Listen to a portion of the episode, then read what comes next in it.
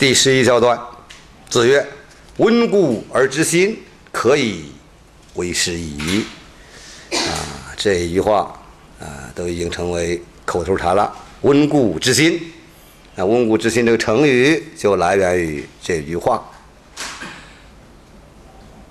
做老师的基本条件，就是要做到温故而知新。如果做不到温故而知新，就不可以为老师。前边就说了，温故而知新才可以为老师。反过来说，做不到温故而知新，就不可以为老师。温故而知新，这个知新有两层意思啊，所以温故而知新也有两层意思。温温习，故是过去过啊过去，温习过去的知识，能够从中体悟出来新的道理，或者有新的见解。那么就可以做老师了。这个知心，就知道新的见，有新的见解，了知了新的道理。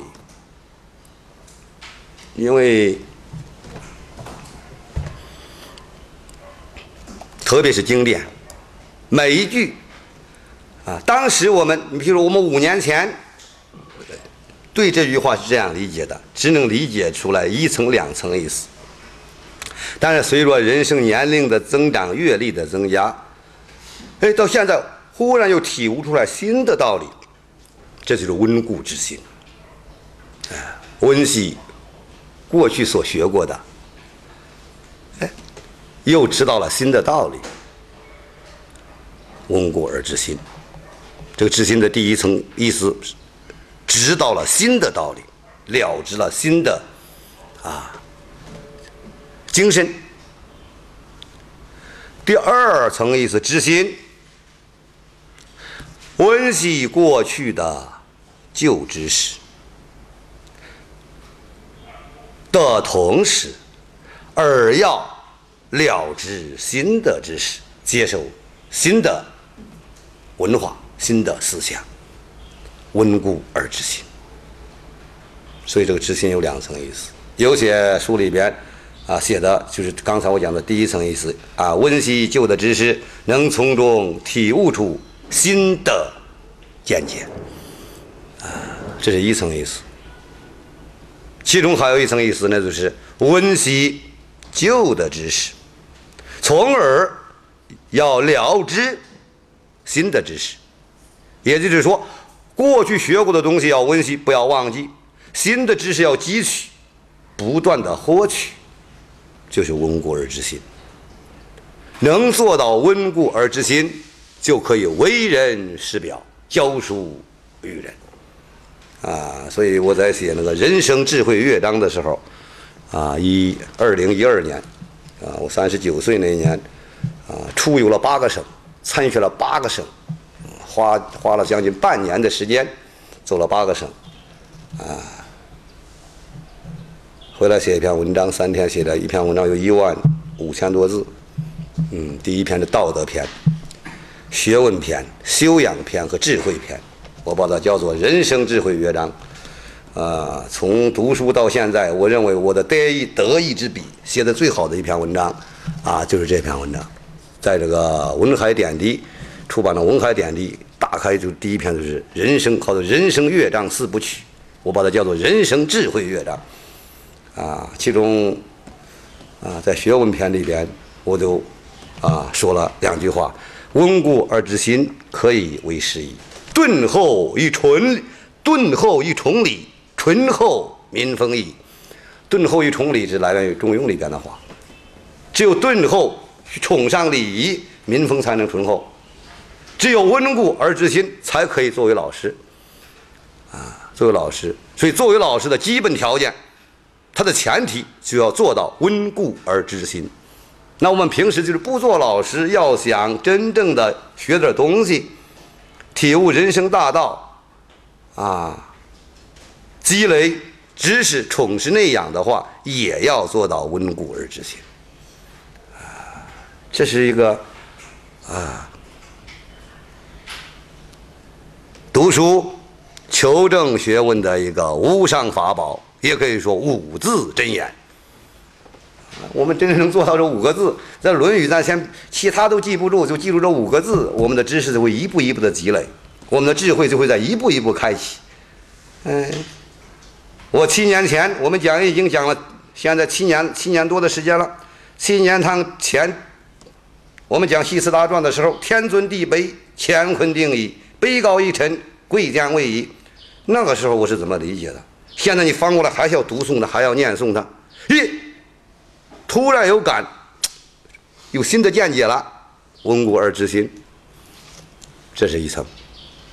过去我背诵的东西不让他忘记，要想不让他忘忘记，一个最高的法门是什么呢？反复阅读。记忆没有什么好的方方法，很多年轻人都怕背诵。要想把它记得死、记得牢、记到脑髓中、化到血液里。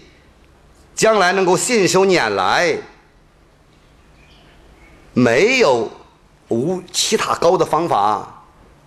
我读书也读了几本书，啊，脑子里边也背诵过，也也有一部分东西，那就是反复阅读、反复背诵，终日前前反复道也。为什么每天要精进？要精进不懈，努力不断。翻来覆去的去做，像《论语》一样，年轻孩子，咱先别说那七八岁的孩子，二十岁、二十多岁、三十岁以下的人，这本书下功夫一万两千两千七百字，一个月绝对把它背诵熟。一万多字一个月还背诵不下来，那那还那还行吗？但人害怕，人能背下来大文章、长文章、那小文章，哎呀，你你就感到很轻松。说先要背大文章，啊，背大文章。那短诗，像七律诗，看三遍那就背下来。那为什么背不下来？不操心吗？啊，不不操心。所以人得处处留心，时时用心，啊，天天每天要一个人想学习，天天都得是那样。啊，一个月前我背下来诗，当然你到这当中你不复习不温习，肯定会忘啊。你散步的时候，哎，正想这首诗，啊，背不下来了。背不下来以后，只能背了两句，怎么办呢？回到家里边，马上把这本书翻出来，赶快，赶快看看，看两遍，你就又记起来了，啊，又记起来了。所以一定掌握住温故，才能知新，啊，只有温温故才能知新，啊，要想知新。以温故为前提，否则是学前而忘后，啊，学的把他小学的东西都忘了，那不行。第十二小段，子曰：“君子不器。”这四个字，“君子不器”，“君子不器”这四个字有很深的道理。君子。千万不能像器具那样，仅仅具有一方面的才能就可以了，就行了。直接把它翻译过来是什么意思呢？君子不要成为一个器皿，像个器皿一样的东西。的深意是什么呢？器皿是个死东西，人是个活啊。人是一个灵活性的动物啊，这个器皿，它是个死的。它背后告诉给我们的道理是什么呢？一个人要知道变通，不要像一个器皿一样摆在那个地方，只能有一种用途。你想碗只能盛液体，盛水、盛酒、盛饭，就成液体的东西。另外还有一层意思，器皿是装饰品。一个君子啊，千万不能啊，外边明光光，内里一团糟，那就不行了。不能光像一个器皿一样，中看不中用，装饰之物。所以君子不器，君子不器重要的一点就是第一点，君子一个君子一定要知道变通的智慧。易经它的核心就是变，一穷则变，变则通，通则久。啊所以，一个人学习的目的，为什么有的人学成书呆子了？君子没有做到君子不器，成了个器，啊，成了个器皿。像有很多大学生学专业，除了他这个专业，这个专业他学得很好，除了这个专业，其他的人情世事都不懂，待人接物、赤身处世，你让他做点什么事情，做不成，做不成。为什么做不成？没有变通的智慧，书呆子死了，学死了，那成器了，啊，成器了。所以孔子专门说：“君子不器，特别是为政。我们是为政篇，特别是在为政的道路上，那必须要有变通的智慧。眼观六六路，耳听八方，当变则变，啊，当变则变。但是。”万变不离其宗啊，它是有核心的，变的是方法，不变的是原则，变的是枝末，不变的是根本，根本不能变。所以这个是孔子告诉后人要有变通的智慧。另外有一层意思，要多才多艺啊，天文地理无所不知。古往今来无所不晓，啊，那才叫真正的读书人。你是无论谈论什么，啊，他有他的专业，但是其他方面，他懂，得知道，那就做到了君子不起。第十三小段，子贡问君子。子曰：“先行其言，而后从之。”子贡问他老师：“什么是君子？”孔子说：“先行是先行，有些书上有有这个逗号，有些书上是直接写‘先行其言，而后从之’。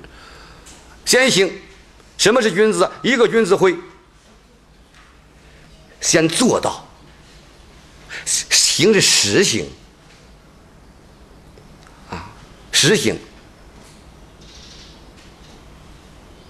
先行，先去践行，先去实行，先去行动，意思也就是说，先去做，实实在在、实实在在的去做，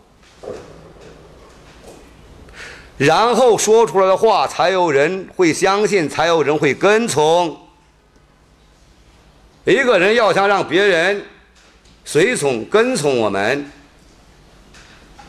我们说出的话要想管用，一句话。